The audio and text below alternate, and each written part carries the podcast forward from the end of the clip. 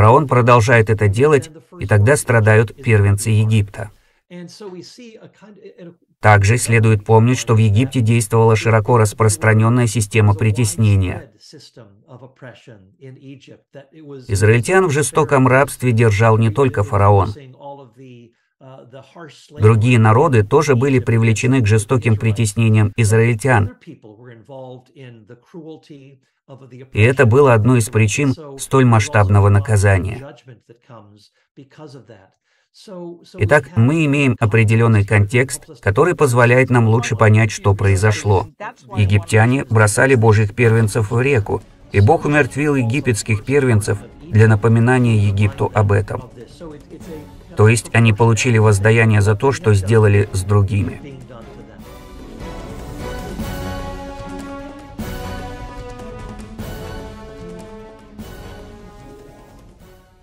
Друзья, спасибо, что остаетесь с нами. А, меня зовут Михаил Бакумов, я представитель служения «Разумная вера» в Украине. И в этом подкасте к нам уже вот в третий раз присоединится доктор Пол Копан, который является профессором в Атлантическом университете Палм-Бич, а, философом, богословом и исследователем, исследователем Ветхого Завета, который и наиболее известен тем, что он рассмотрел наиболее сложные и часто спорные отрывки из Ветхого Завета по самым интригующим темам, таким как рабство, а, уничтожение а, Ханаана, либо же принесение в жертву детей и так далее. Многие из этих вопросов мы рассмотрели уже в наших предыдущих подкастах, и ссылки на них вы можете увидеть под этим видео. Поэтому те вопросы, которые не будут рассмотрены здесь, в этом видео, вы можете посмотреть их там, либо же прочитать в книге «Является ли Бог моральным чудовищем», которая была переведена силами нашего служения, где вы сможете найти тщательный анализ а, этих самых спорных отрывков. На этом же подкасте мы обсудим те вопросы, которые еще не были а, обсуждаемы в наших старых видео. А, именно те вопросы, которые стали темой его новой книги «Is God a Vindictive Bully?». И в этом подкасте мы рассмотрим а, один из наиболее сложных а, тем, которые часто поднимаются в разговоре со скептиками и атеистами. Друзья, поэтому присоединяйтесь к нам, будет интересно. Если вы хотите поддержать наше служение, то вы можете распространить это видео среди ваших друзей и знакомых. А также вы можете стать а, частью нашего служения, став патроном на Патреоне и жертвуя какую-либо сумму, вы, вы действительно можете поддержать развитие нашего служения и выпуск таких подкастов, как этот. Пусть Бог вас благословит. Друзья, я рад приветствовать вас на канале «Разумная вера». Меня зовут Михаил Бакумов, я руководитель украинского подразделения служения «Разумная вера». Сегодня с нами доктор Пол Копан, уже ставший другом нашего служения. Это уже наш третий общий подкаст. Для тех, кто не знаком с Полом Копаном, скажу, что это христианский богослов, аналитический философ и апологет, а еще автор книг. Сейчас он профессор Атлантического университета Палм-Бич. Также он является автором или редактором более 40 книг. Среди них труд под названием «Является ли Бог моральным чудовищем?». Вот, кстати, русский перевод этой книги, и я очень рекомендую ее всем вам. Также Пол Копман является автором еще более свежей книги, которую я надеюсь вскоре получить по почте. И с нетерпением жду возможности прочитать ее. Эта книга называется «Является ли Бог мстительным задирой?». В этом подкасте мы хотели бы затронуть некоторые новые темы, на которые вы обращаете внимание в этой книге, а также обсудить некоторые трудные вопросы, которые мы не обсуждали в предыдущем подкасте о сложных вопросах Ветхого Завета. Итак, доктор Копан, рад снова видеть вас. Как ваши дела? У меня все в порядке. Спасибо, Михаил, что ты снова меня пригласил. Я очень рад нашему сотрудничеству. Да, я тоже каждый раз рад видеть вас и учиться от вас новому материалу.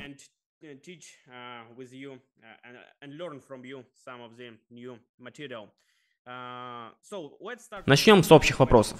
Почему вы решили написать еще одну книгу о Ветхом Завете?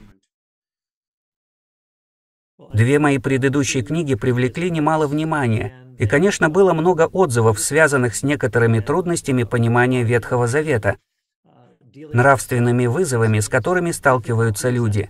И, разумеется, люди пишут, «Вы могли бы написать что-нибудь об этом? Вы могли бы что-нибудь об этом рассказать?» И вот я собрал эти вопросы, а также обратился к вопросам, которые люди поднимали по поводу моей книги «Является ли Бог моральным чудовищем?». Я постарался проработать определенные моменты, предложить свое новое исследование, а также сделать все, чтобы не повторять ответы на одни и те же вопросы. Поэтому, кроме прочего, я затрагиваю многие новые темы, и о некоторых из них мы сегодня поговорим. В общем, мой подход заключался в том, чтобы строить на материале, который я уже разработал, и добавить новый. Также в этом процессе, и об этом мы еще поговорим, я решил обратиться к еще одной группе критиков, я их называю критиками внутри церкви. Я общался с этими людьми, например, с Грегом Бойдом. Это богослов, взгляд которого на Ветхий Завет отличается от моего. По моему мнению, его учение ошибочно, и его следует исправить. Я считаю, что он проявляет определенную избирательность. Итак, я также обращаюсь к некоторым из этих вопросов в данной книге.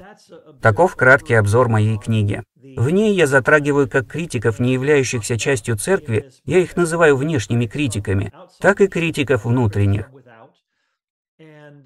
Я стараюсь дать ответы на критику, исходящую с обеих сторон, и оставаться в пределах библейского учения. Мы еще поговорим об этом, и вот каков общий обзор этой новой книги.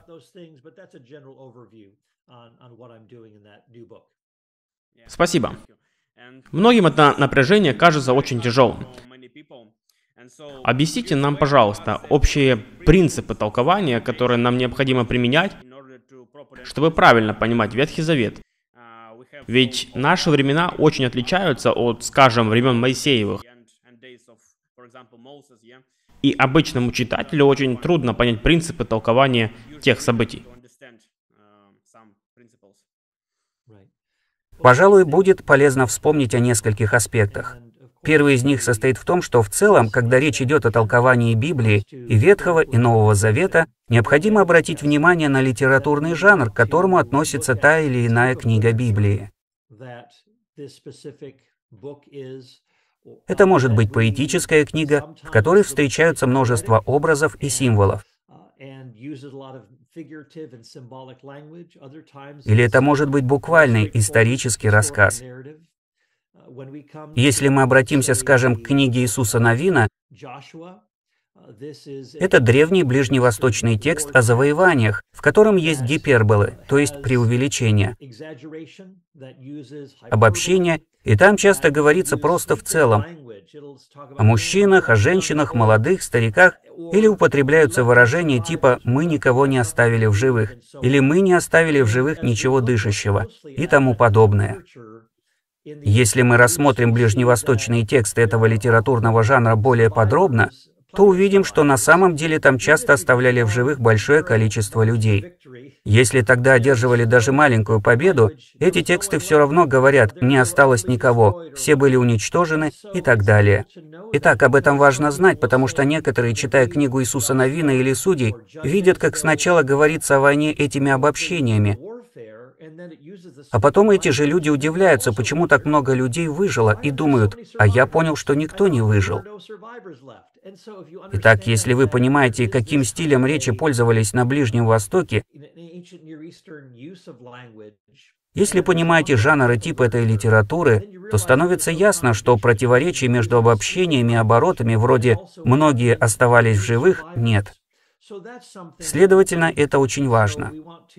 Библия содержит много разных типов текстов, поэтому мы стараемся понять тип книги, тип текста, который мы читаем, для этого нужно выполнить определенное домашнее задание. Нужно понять, что определенные принципы к одной группе книг или одному типу произведений применимы, а к другому нет.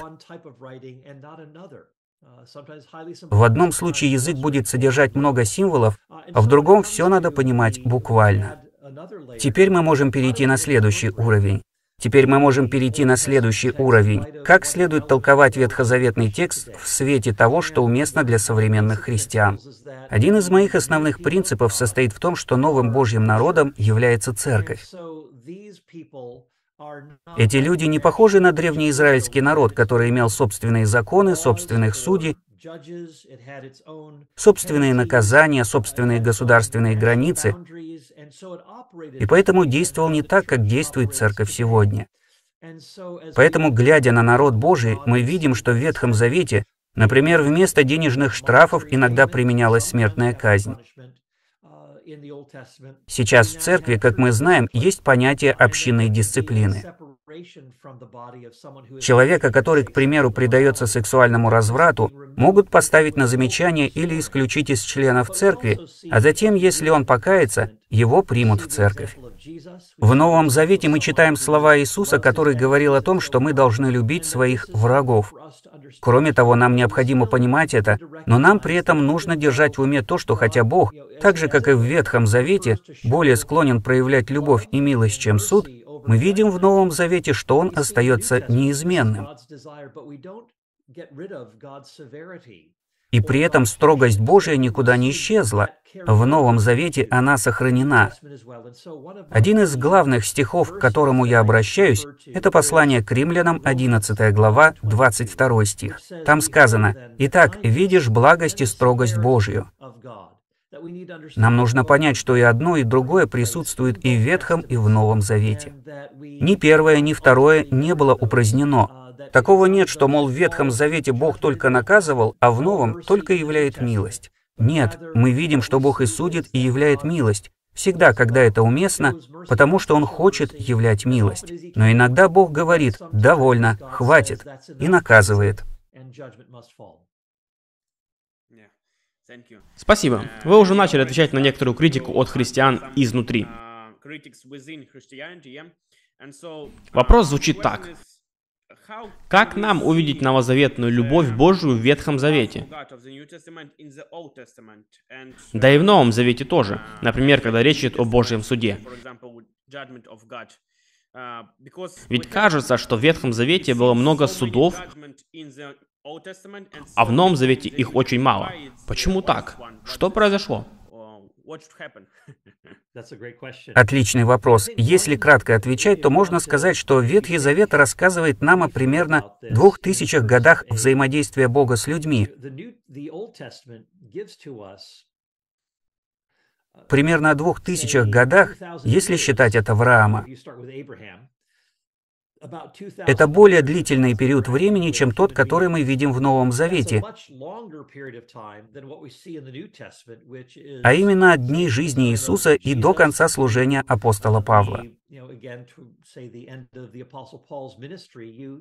Это приблизительно 30 лет, но и в этом периоде упоминаются наказания, суровые меры.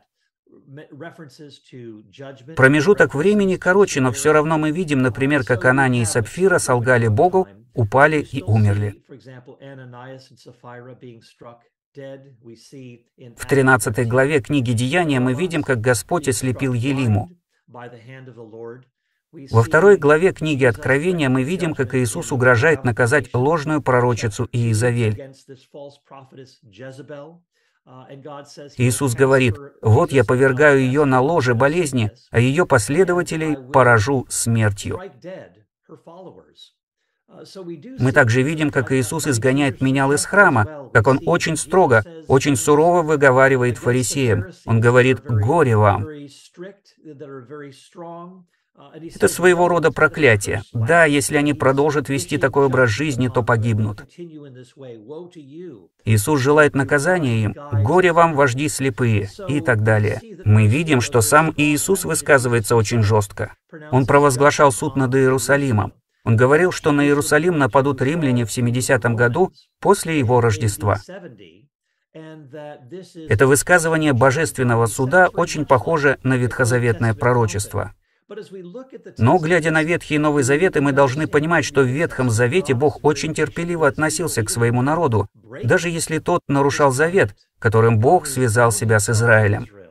Мы видим также, что Бог желал восстановить свой завет с людьми, когда они нарушали его. Однако шло время, Бог пытался восстановить этот завет и в конце концов произнес «Довольно, вы идете в изгнание, вас ждет казнь». Даже если мы говорим, например, о хананеинах из книги Иисуса Новина, Божья казнь не совершилась, пока, как Бог сказал Аврааму, мера беззакония Амареев доселе еще не наполнилась. То есть израильтяне не могли войти в ханаанский край, пока не пришло время суда. Итак, мы видим Бога, который, во-первых, готов являть милость каждому. Он также вынужден наказывать, и прежде чем наказать, долго ожидает покаяния.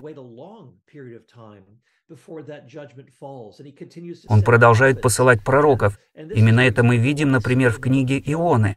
Иона идет в Ниневию, и он очень неохотно идет к своим врагам. Но когда в конце концов Ниневия раскаивается, и Иона из-за этого огорчается, он говорит, «Я знал, что это произойдет, ибо знал, что...» И тут опять цитата из 34 главы книги «Исход». Он говорит, «Ибо знал, что ты Бог благий и милосердный, долготерпеливый и многомилостивый, и сожалеешь о бедствии». То есть он говорит, «Я не хотел сюда идти, потому что знал, что ты простишь их, если они покаются». И он знал, что таков Божий характер. В 18 главе книги пророка Еремии говорится, что Бог готов простить любой кающийся и отвращающийся от зла народ. Итак, мы видим, что Бог неизменен и в Новом, и в Ветхом Завете. Здесь нет никакого несоответствия, нет двух богов и нет двух описаний Бога коренным образом, отличающихся друг от друга. Надеюсь, мой ответ пролил свет на контекст происходящего в Ветхом и в Новом Заветах. Да, спасибо. Еще один общий вопрос, прежде чем мы перейдем к деталям. Скептики часто говорят, что достаточно наивно считать такие книги Библии, как, например, Иисуса Новина или Второзаконие, историческими. Имеем ли мы достаточно надежные исторические основания и считать истории, записанные в Ветхом Завете, например, завоевание Ханаана или Исход, историческими? Да, уже проведено немало исследований на эту тему. Я обратил бы внимание на двух ученых, которые провели отличную работу в этой области. Первый — это Кеннет Китчен из Ливерпульского университета в Великобритании. Он написал книгу в защиту Ветхого Завета и выступает в защиту исторической достоверности Ветхого Завета, в том числе, например, книги Иисуса Новина и Второзакония. Последняя книга, как известно, написана во втором тысячелетии до Рождества Христова. Это мы видим из того, что она соответствует Хетскому мирному соглашению, датируемому вторым тысячелетием до Рождества Христова. Это соглашение между сувереном, то есть царем, и его вассалами, то есть подчиненным ему народом. Итак, Иисус Новин заключает подобное соглашение, и оно соответствует такой же модели, или скорее использует такую же модель, как и книга Второзакония. А если мы обратимся к первому тысячелетию до Рождества Христова, то увидим, что там эти соглашения выглядят несколько иным образом. Они не идентичны тому, что есть во Второзаконии. Итак, благодаря этому мы видим, что книга Второзакония датируется другим, более ранним тысячелетием, а это свидетельствует в пользу ее историчности, то есть подтверждает, что она не является поздней подделкой. Мы также видим, что книга Иисуса Новина, хотя и является текстом о завоеваниях, в котором много гипербол, в целом достаточно достоверно описывает исторические события. Например, ее автор вспоминает города, существовавшие в истории. Опять же, Иногда люди спрашивают, а почему у нас нет других доказательств изображенного там разрушения? В книге Второзакония мы читаем, что израильтяне должны были войти в край, где все уже было готово для них, что они переселятся в дома, которые сами не строили, и будут собирать плоды с деревьев, которые сами не сажали. В книге Иисуса Новина упоминаются только три города, которые были сожжены огнем, уничтожены полностью, а все остальные города такая участь миновала.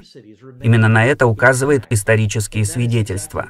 Что ж, мы можем обратиться к археологии, и опять-таки для начала исследований прекрасно подойдет эта книга Кеннета Китчена об исторической достоверности Ветхого Завета. Еще один ученый, египтолог Джеймс Гофмайер, написал две книги. Они вышли в издательстве Oxford University Press.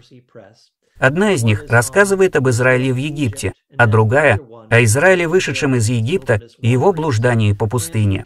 Автор становится на защиту исторической достоверности библейских текстов и показывает, что есть надежное историческое основание утверждать, что эти события действительно произошли. Он указывает на контекст. Я имею в виду пребывание Израиля в египетском рабстве, а также на то, что он шел по пустыне в обещанную землю. Спасибо за очень полезные комментарии. Посмотрим на некоторые новые вопросы, которые вы затрагиваете в своей новой книге. Если вы хотите получить ответы на определенные популярные вопросы типа завоевания Ханаана и так далее, то можете обратиться к нашему предыдущему подкасту по ссылке в описании к этому видео. Поговорим о некоторых новых вопросах. Вот, например, одна из самых известных фигур в Библии – Давид. Как известно, Давид совершил много жестоких поступков. Итак, как можно называть Давида мужем по сердцу Божьему, если он совершил столько зла? Как это возможно? Есть два возможных понимания, что значит быть мужем по сердцу Божьему. Общепринятое понимание, на мой взгляд, поднимает такие вопросы. Согласно общепринятому пониманию, человеку по сердцу Божьему необходимо обладать всеми добродетелями, иметь праведный характер и доброе имя.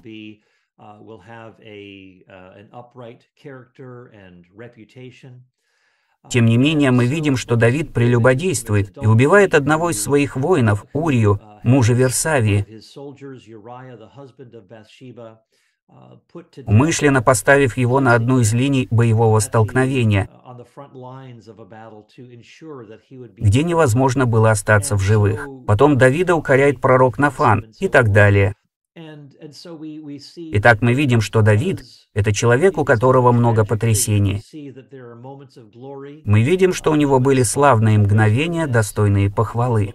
Мы читаем написанные им псалмы и говорим, вот это да, какие впечатляющие псалмы. Их автор ревностно искал Бога.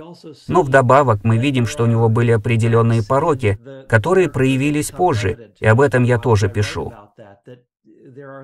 Давид хорошо начал, но также мы видим, что он предался порокам.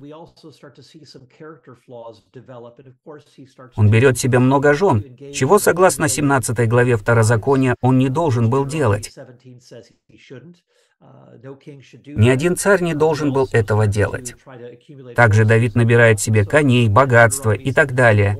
Опять-таки, 17 глава книги Второзакония предупреждает, что царь не должен этого делать. Итак, мы видим, как все это развивается в Давидовой жизни. Да, начинал он хорошо, у него был добродетельный характер, но также мы видим определенные изъяны в его лидерстве и моральном облике. Итак, первое понимание того, что такое человек по сердцу Божьему, говорит, что это личность, у которой благородный характер. Здесь можно возразить, постойте, Давид не всегда соответствовал такому стандарту. Вот другой способ понимания этого выражения. именно так его понимал автор еврейского текста. Это исполнять то, что лежит на сердце у Бога, или соответствует желаниям его сердца. По сути, мы видим, что Бог выбирает Давида, чтобы он совершил волю его, что Давид — это человек, которому можно поручить возглавить Израиль и который способен объединить царство и так далее.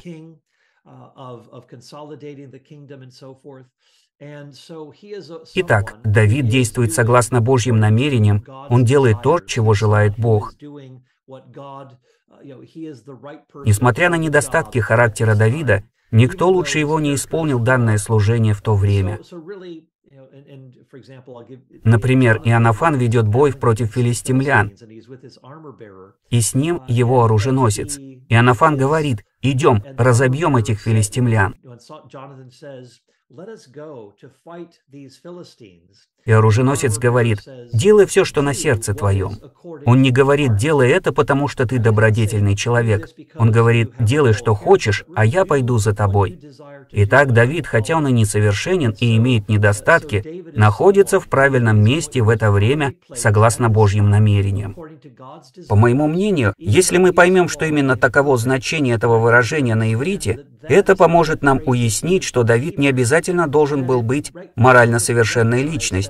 Скорее, это говорит о том, что он именно тот человек, который может надлежащим образом выполнить эту работу. И хотя у него есть определенные изъяны, он исполнит часть того, что Бог желает видеть исполненным, несмотря на то, что Давид является несовершенной личностью, в его жизни было много потрясений. Спасибо. Если мы уже начали говорить о Давиде, мы знаем, что он написал много псалмов. Если говорить о книге псалмов, там есть жестокие тексты. С призывами убивать младенцев и так далее.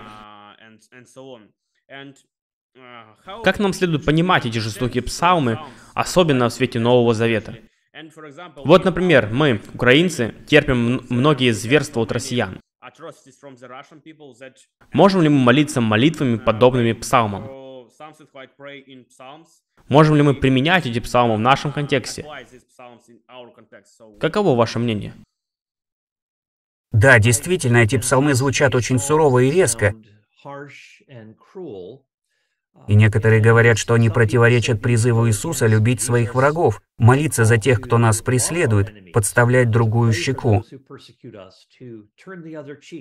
В своей книге я указываю на то, что на самом деле удар по щеке — это не проявление жестокости. Это поступок, который имеет целью пристыдить или оскорбить кого-то. И здесь Иисус говорит, если вас кто-то обидел, то будьте готовы к еще одной обиде, а не обижайте в ответ. То есть о жестоком обращении здесь речи не идет. Что же касается этих псалмов, где сказано «Господи, сокруши зубы нечестивым, разбей их», то как понимать их?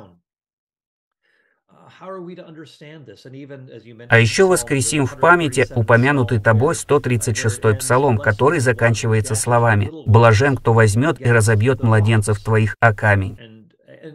Как это понимать? Я привожу четыре разных толкования стиха и говорю, что исследователи не всегда понимают эти слова буквально. Некоторые из них говорят, что это вавилонская дочь, и эти младенцы на самом деле вавилонские воины, совершавшие зверство. Или же, возможно, речь идет о дворе монарха, который продолжает коснеть во зле, поэтому звучит призыв «Господи, положи конец этой родословной правители». Положи конец этому нечестивому злу. Или, возможно, это призыв Господу со словами «Господи, поступи с ними так, как они поступали с другими». Например, в 13 главе книги Исаия мы читаем о вавилонинах, которые совершали подобные злодеяния. Они делали это с маленькими детьми, поэтому 136-й псалом, возможно, говорит, «Господи, как они поступали с другими, пусть это будет сделано по отношению к ним». И это основополагающий принцип справедливости, когда Господь воздает каждому по делам его.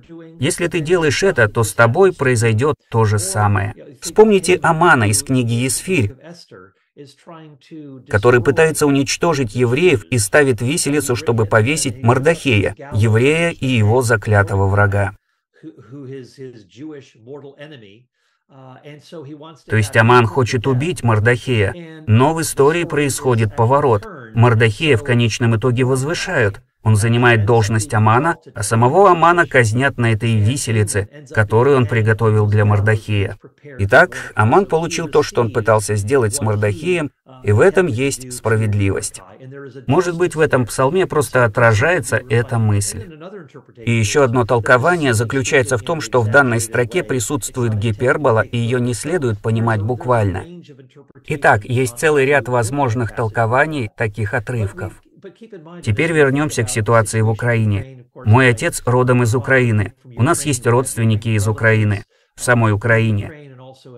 Другая часть родственников находится в Австрии. Они бежали туда после начала этой войны. В данных псалмах люди взывают к Богу о справедливости.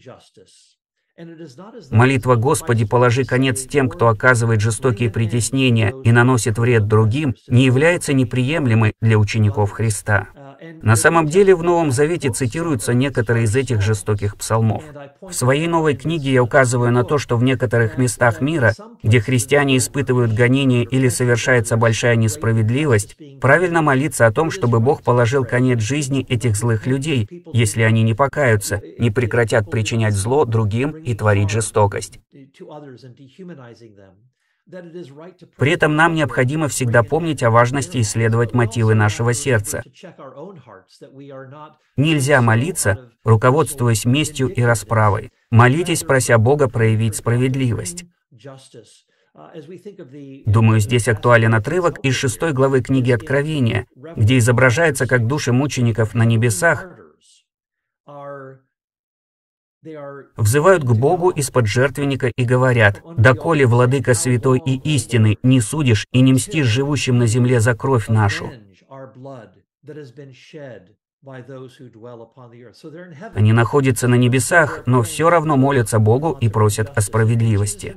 В 18 главе 6 стихе Евангелия от Матфея Иисус говорит, что тому, кто соблазнит одного из малых сих, верующих в Меня, тому лучше было бы, если бы повесили ему мельничный жернов на шею и потопили его во глубине морской.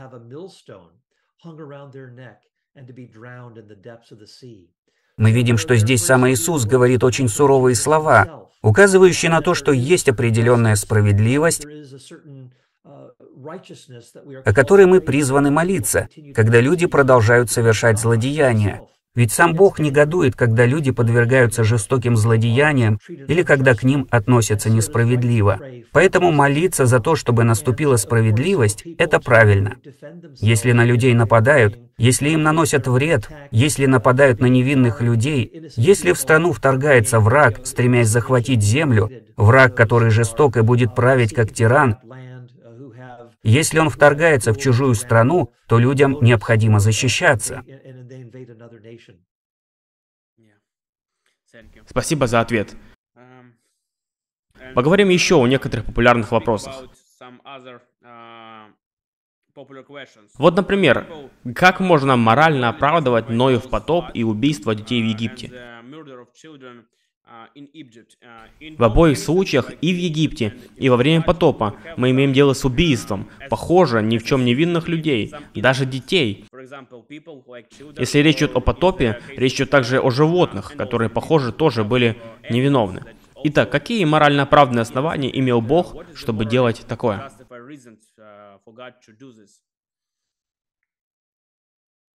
Когда мы говорим о Ноевом потопе, то не забывайте, что в этой истории мы видим, что в мире царит беззаконие, большая несправедливость, люди страдают.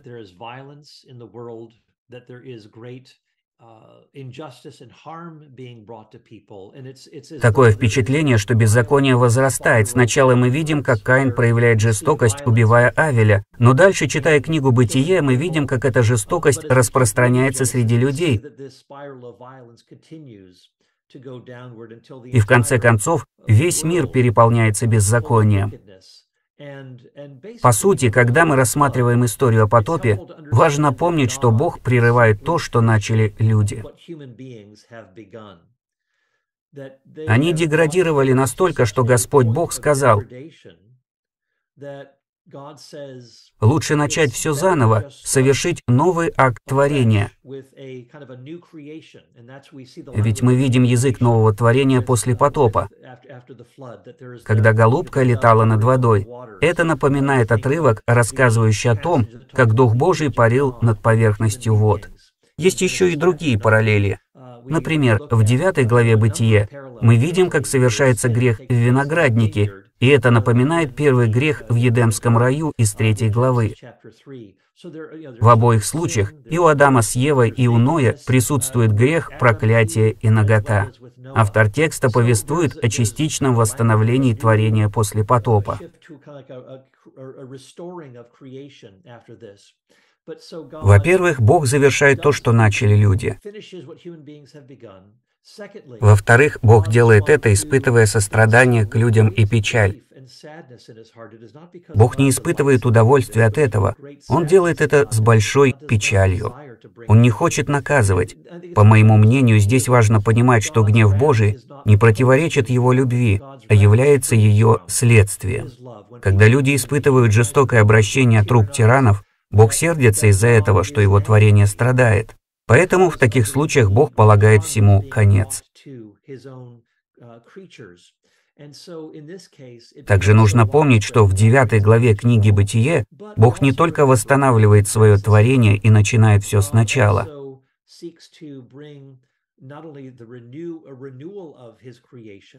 Он также устанавливает систему, в которой людям, пролившим кровь других, предназначена смертная казнь.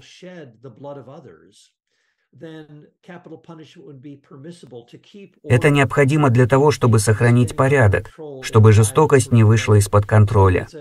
Это дает основания государству при необходимости останавливать людей, из-за которых страдают другие, и делать это возможно и через применение смертной казни. Вот так. Кроме этого, конечно, мы можем поговорить о животных, об их моральном статусе. На самом деле, я полагаю, что мы считаем животных более ценными, чем они есть в действительности. Люди созданы по образу Божию. Животные не имеют образа Божия в себе. Я писал об этом в своих книгах и не хотел бы сейчас вдаваться в подробности, а сосредоточиться на людях. Бог создал пищевую цепь, и мы читаем об этом в 103-м псалме, и она названа хорошей. В пищевой цепи Бог снабжает животных пищей, например, львов. Бог дает львам оленей и других животных как пищу. Мы не можем сказать, что если одно животное нападает на другое, то в этом есть нечто морально неправильное, что это морально неправильный поступок, потому что животные не созданы по образу Божию. Бог создал определенную пищевую цепь. И 103-й псалом говорит, что такой мир хороший. Он не идеален, потому что в будущем мы увидим другое творение, новое творение. А сейчас Бог обеспечивает свои творения через эту пищевую цепь. Что касается первородных детей в Египте, я бы сказал следующее. Разумеется, мы не можем назвать это убийством, потому что человеческая жизнь находится в Божьих руках. Бог не обязан давать нам жизнь, Он не обязан хранить нашу жизнь. Бог всевластен над жизнью человека и может забрать ее, когда пожелает. Но что касается смерти детей, помните, что фараон постоянно противился Богу, и это была крайне вынужденная мера. Фараон продолжал противиться Богу, а Бог через эти казни привлекал к себе его внимание, и в конце концов такое наказание привлекло внимание фараона. Также следует помнить, что Израиль в книге Исход назван Господним первенцем. И мы с самого начала из первой главы книги Исход видим, что фараон хотел убить еврейских мальчиков. Он нападает на израильских детей.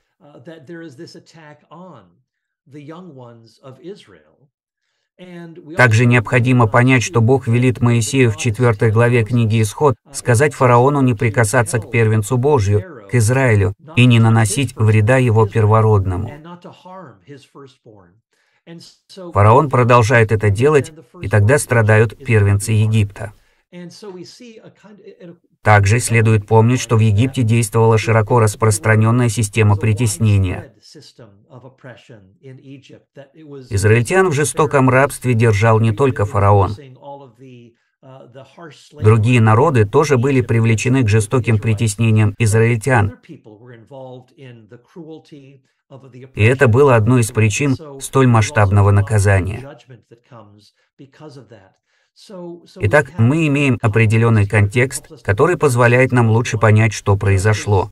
Египтяне бросали божьих первенцев в реку, и Бог умертвил египетских первенцев для напоминания Египту об этом. То есть они получили воздаяние за то, что сделали с другими. Да, это определенное открытие для меня. Я никогда не думал об этом в таком ракурсе. Спасибо. Продолжение темы фараона. А как насчет ожесточения сердца фараона? Или, например, Божья ненависть к Исаву. Многим кажется, что Бог выбирает определенных людей, и к ним Он благосклонен, а к другим нет. Не является ли это несправедливостью с Божьей стороны? Будем разбираться поочередно. Когда мы говорим о фараоне и о том, что Бог ожесточил его сердце, то что это значит? Во-первых, заметьте, что речь идет об Израиле, которого притесняет фараон, лидер тогдашней мировой супердержавы.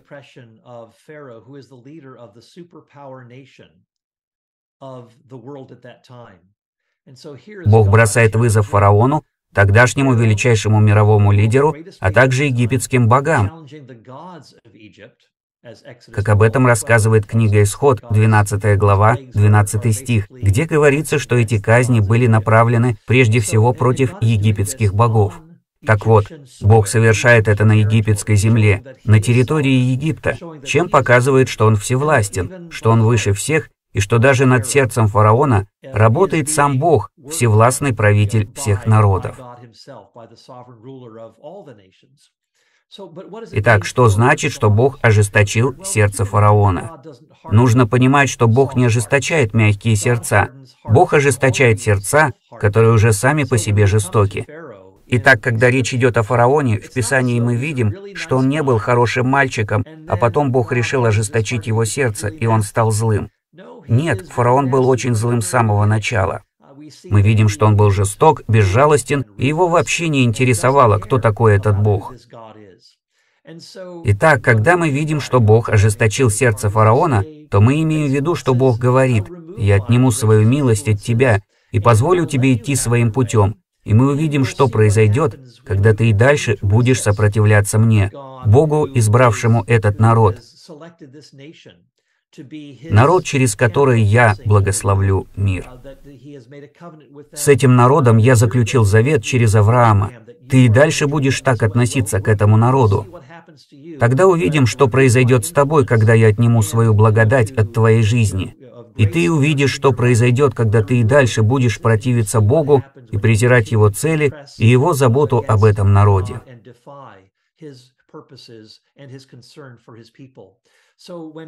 Итак, когда Бог ожесточает сердце, это не значит, что этот человек не может поверить в Него. Это значит, что он сопротивляется Богу до определенного срока.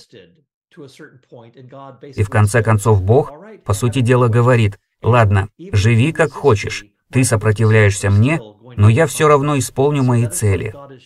Вот что Бог показывает фараону и египетскому народу. И именно поэтому не раз повторяется эта фраза, чтобы израильтяне и египтяне познали, что я Господь. Итак, мы немного рассмотрели контекст. Теперь поговорим о Божьей ненависти к Исаву, о которой мы читаем в первой главе книги пророка Малахии.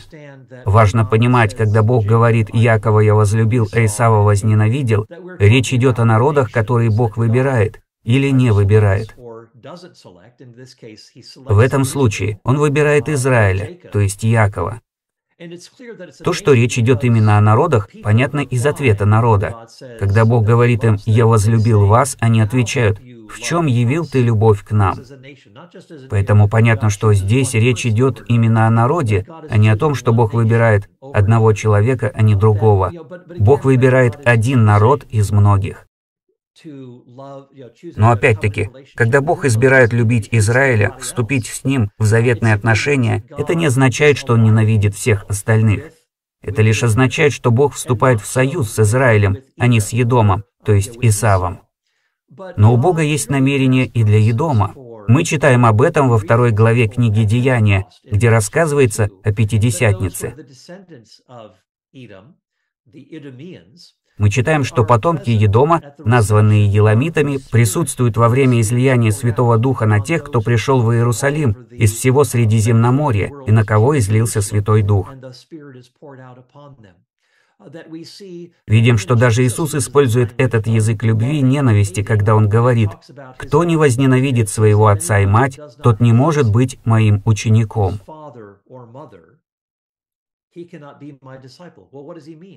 Что он здесь имеет в виду? Параллельный стих говорит, «Кто любит отца или мать более, нежели меня, недостоин меня». Итак, этот термин говорит о сравнении, о верности, о том, что ты вступаешь в союз с Иисусом. Если кто-то вступает в союз с Иисусом, скажем, в культуре, где исповедуют ислам или индуизм, то этим самым, как там считают, ты проявляешь ненависть к своим родителям. Бывает так, что в тех странах усопших новообращенных христиан не хоронят. Тамошних христиан преследуют, чтобы убить за веру, потому что считают их веру в Иисуса проявлением ненависти к их родителям. И вот о чем говорит Иисус. «Если вы верны мне, Ваша семья станет думать, что вы ее ненавидите, что вы отвернулись от нее. Возникает вопрос, кто занимает приоритетное место в моем сердце? Кто мой господин? Кому я хочу служить? Иисус говорит, вы не можете служить двум господам. Да, это вопрос любви и ненависти, одного ты любишь, а другого ненавидишь. Итак, Иисус говорит здесь языком верности, и на этом же языке верности говорит Бог в первой главе книги пророка Малахии. Спасибо за ясный ответ. Вернемся к вопросу о контексте нашем и контексте израильском.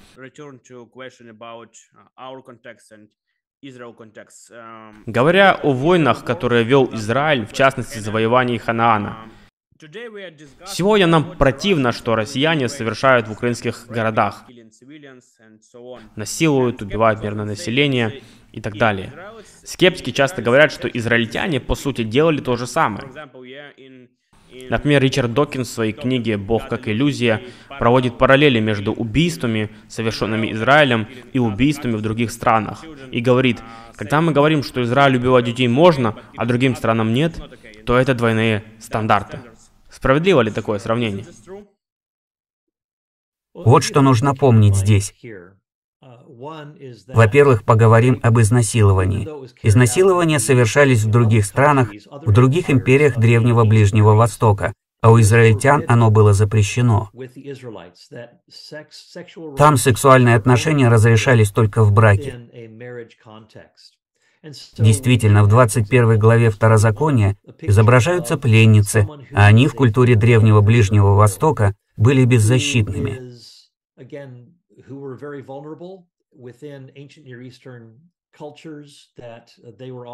После того, как убивали их мужей, они оставались на родине, или же завоеватели из других стран забирали их в свою страну, чтобы они служили проститутками в храме их богов. Этих женщин насиловали, а потом бросали.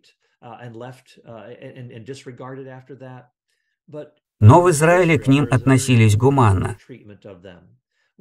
Если, скажем, какой-то солдат хотел жениться на девушке из другой страны, из другого народа, на пленнице, то ему необходимо было подождать месяц.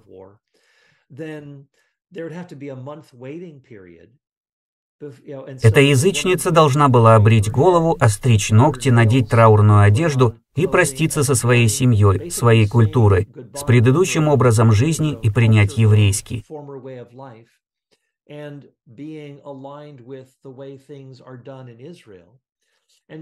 Следовательно, только после этого периода ожидания еврейский воин имел право подтвердить свое согласие жениться на этой язычнице и вступить с ней в брак, и только после этого иметь с ней сексуальные отношения, а до брака они были запрещены. В своей новой книге я посвятил этой теме целую главу, и там я объясняю, что воинам было запрещено насиловать пленниц. Многие говорят, израильтяне тоже насиловали. Нет, это было запрещено в их культуре. Израильтянам были запрещены сексуальные контакты с пленницами.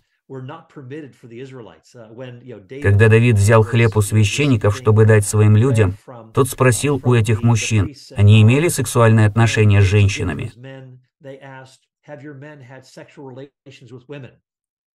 И ответ был нет. Когда Давид призвал Урию Хитейнина, намереваясь скрыть свое прелюбодеяние с Версавией, он надеялся, что тот вступит в сексуальные отношения с Версавией. А он этого не сделал и спал у входа в царский дом, потому что, как он говорит, Как я могу наслаждаться с моей женой, когда мои собратья находятся на передовой и воюют с нашими врагами? Итак, Ури отказался идти к жене. Мы видим разительный контраст между Израилем и окружающими его народами, и я считаю, что о нем важно помнить. Интересно также, что когда речь идет о городах из книги Иисуса Новина, Исследователь Ветхого Завета Ричард Гесс, который провел много исследований на эту тему, говорит, что подвергшиеся нападениям города были крепостями, укреплениями, где жили преимущественно солдаты, а гражданских там не было. Кто-то мог быть там случайно, как блудница Рав при мотеле, но в целом в этих городах находились солдаты, военное командование, руководители, а гражданские жили в гористой местности. И, конечно, что касается женщин, они во время войны первыми бежали из городов. Они не оставались в городах, когда была война. Мы еще многое можем обсудить здесь, но даже израильтяне. А я приведу вам пример. Когда вы видите, что написано о мужчинах и женщинах, молодых и стариках, это часть языка Древнего Ближнего Востока, которую могли использовать, даже если женщин и детей там не было.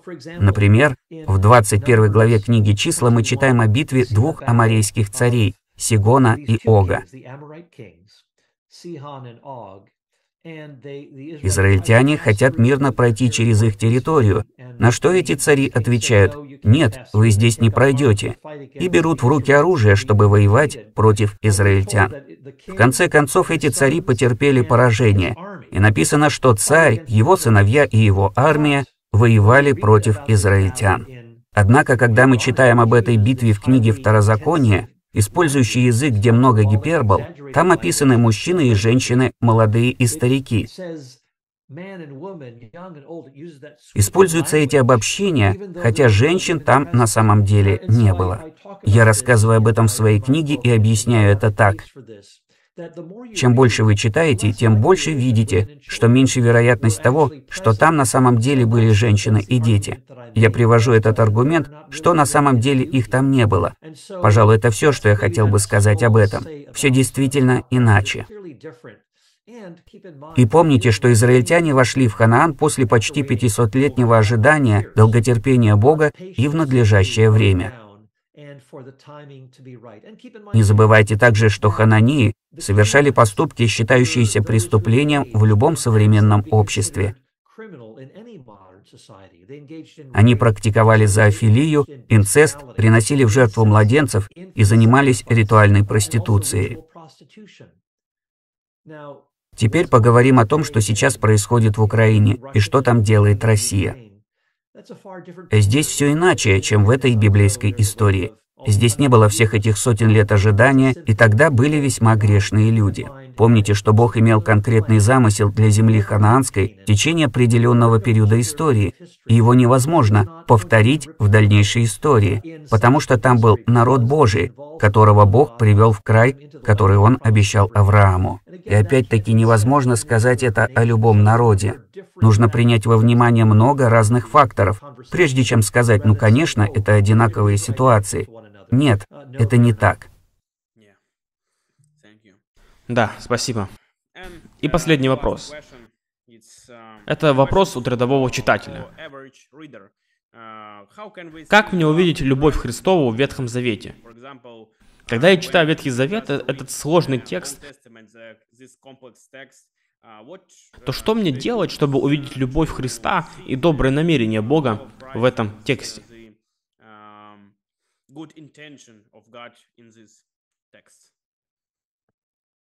Прекрасный вопрос.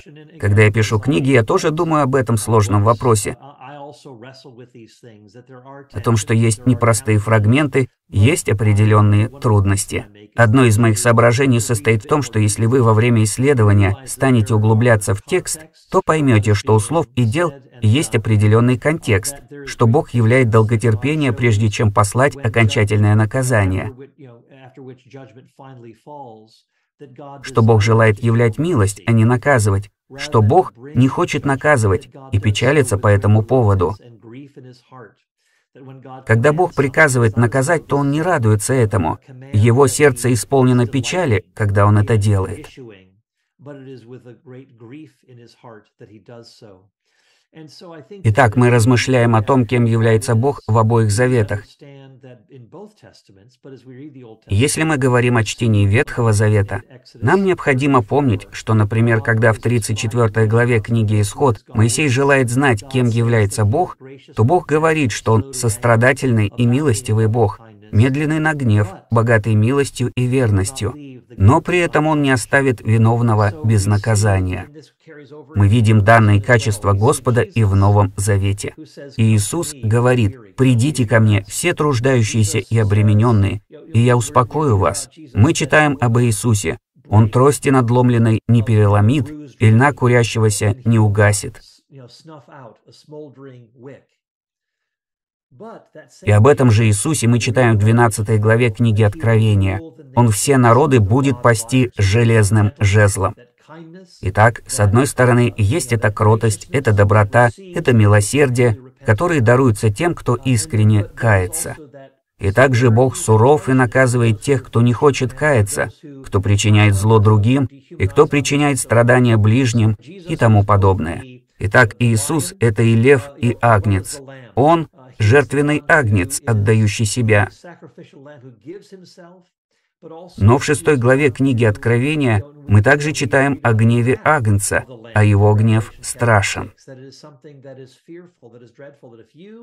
Это значит, что если вы противитесь Иисусу, если вы сопротивляетесь Богу и Его намерениям, то можете ожидать этого суда, этой суровости. Но для тех, кто принимает Бога, кто принимает Иисуса смиренным сердцем, существует благодать и милость. Поэтому вопрос в том, как мы относимся к Богу. Он желает являть милость, Бог желает показать свою доброту людям, но опять-таки не к тем сердцам, которые не каются. Вот почему в своей серии книг «Хроники Нарнии» Клайф Льюис изображает Иисуса в образе льва Аслана. Автор говорит, что Аслан добр, но он не безопасен. Следовательно, не стоит считать Иисуса за обычную личность. Не относитесь к нему непочтительно. Также следует помнить, что гнев не является противоположностью любви.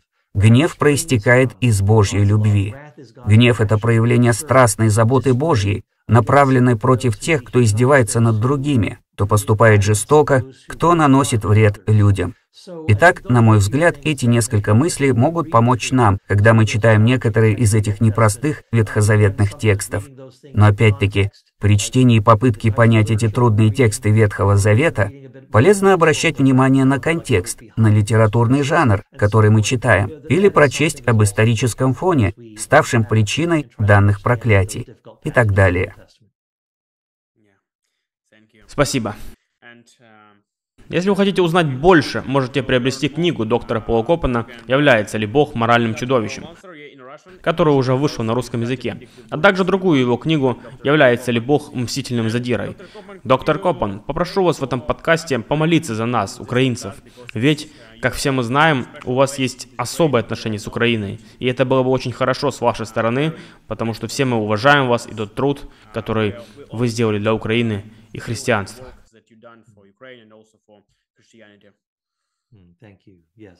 Спасибо. Для меня это будет честь. Отче, всемогущий Боже, спасибо, что Ты заботишься об испытывающих притеснения, о тех, кто претерпевает жестокое отношение, uh, о тех, кого презирают тираны.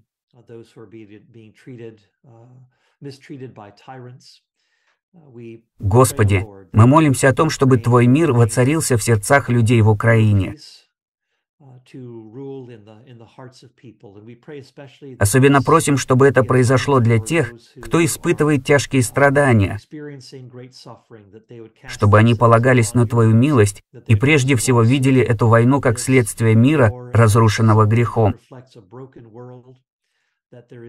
чтобы они понимали, что в этом мире есть страдания из-за греха, из-за отделения от Тебя. Поэтому мы молимся, чтобы Ты явил свою благодать в сердцах и русских, и украинцев могущественным образом. а также о том, чтобы мы осознали, что без Евангелия надежды нет. А еще мы молимся о том, Господи, чтобы воцарилась Твоя справедливость, чтобы тираны были остановлены, чтобы Ты остановил их от худших поступков и принес мир на эти земли, чтобы пришло решение, чтобы Ты даровал этим двум странам мир, взаимопонимание и гармонию. Положи конец тиранам, наносящим вред, разрушение и опустошение невинным людям. Господи, пусть Твой суд грядет на тех, кто делает все это. Поставь справедливых правителей, которые неподкупные и не стремятся к славе. Дай также людям в этих странах мудрости и благодати мыслить так, как Христос, и нести благословение и надежду в этих страшных обстоятельствах. Спасибо, что Ты призвал нас быть светом для мира. Спасибо, что сам Иисус есть свет, за которым мы следуем. Мы вспоминаем Твое обещание о том, что каждый, кто следует за Иисусом, не будет блуждать во тьме, но будет иметь свет жизни. Благодарим Тебя за это обетование и молимся, чтобы нам ходить в этом свете. Молимся во имя Иисуса Христа. Аминь. Аминь. Спасибо, доктор Копан. Это был очень добрый поступок с вашей стороны. Спасибо. Для меня было честью снова разговаривать с вами и учиться от вас. Спасибо. И да благословит вас Бог. Спасибо, спасибо. Мой брат, пусть Бог благословит тебя.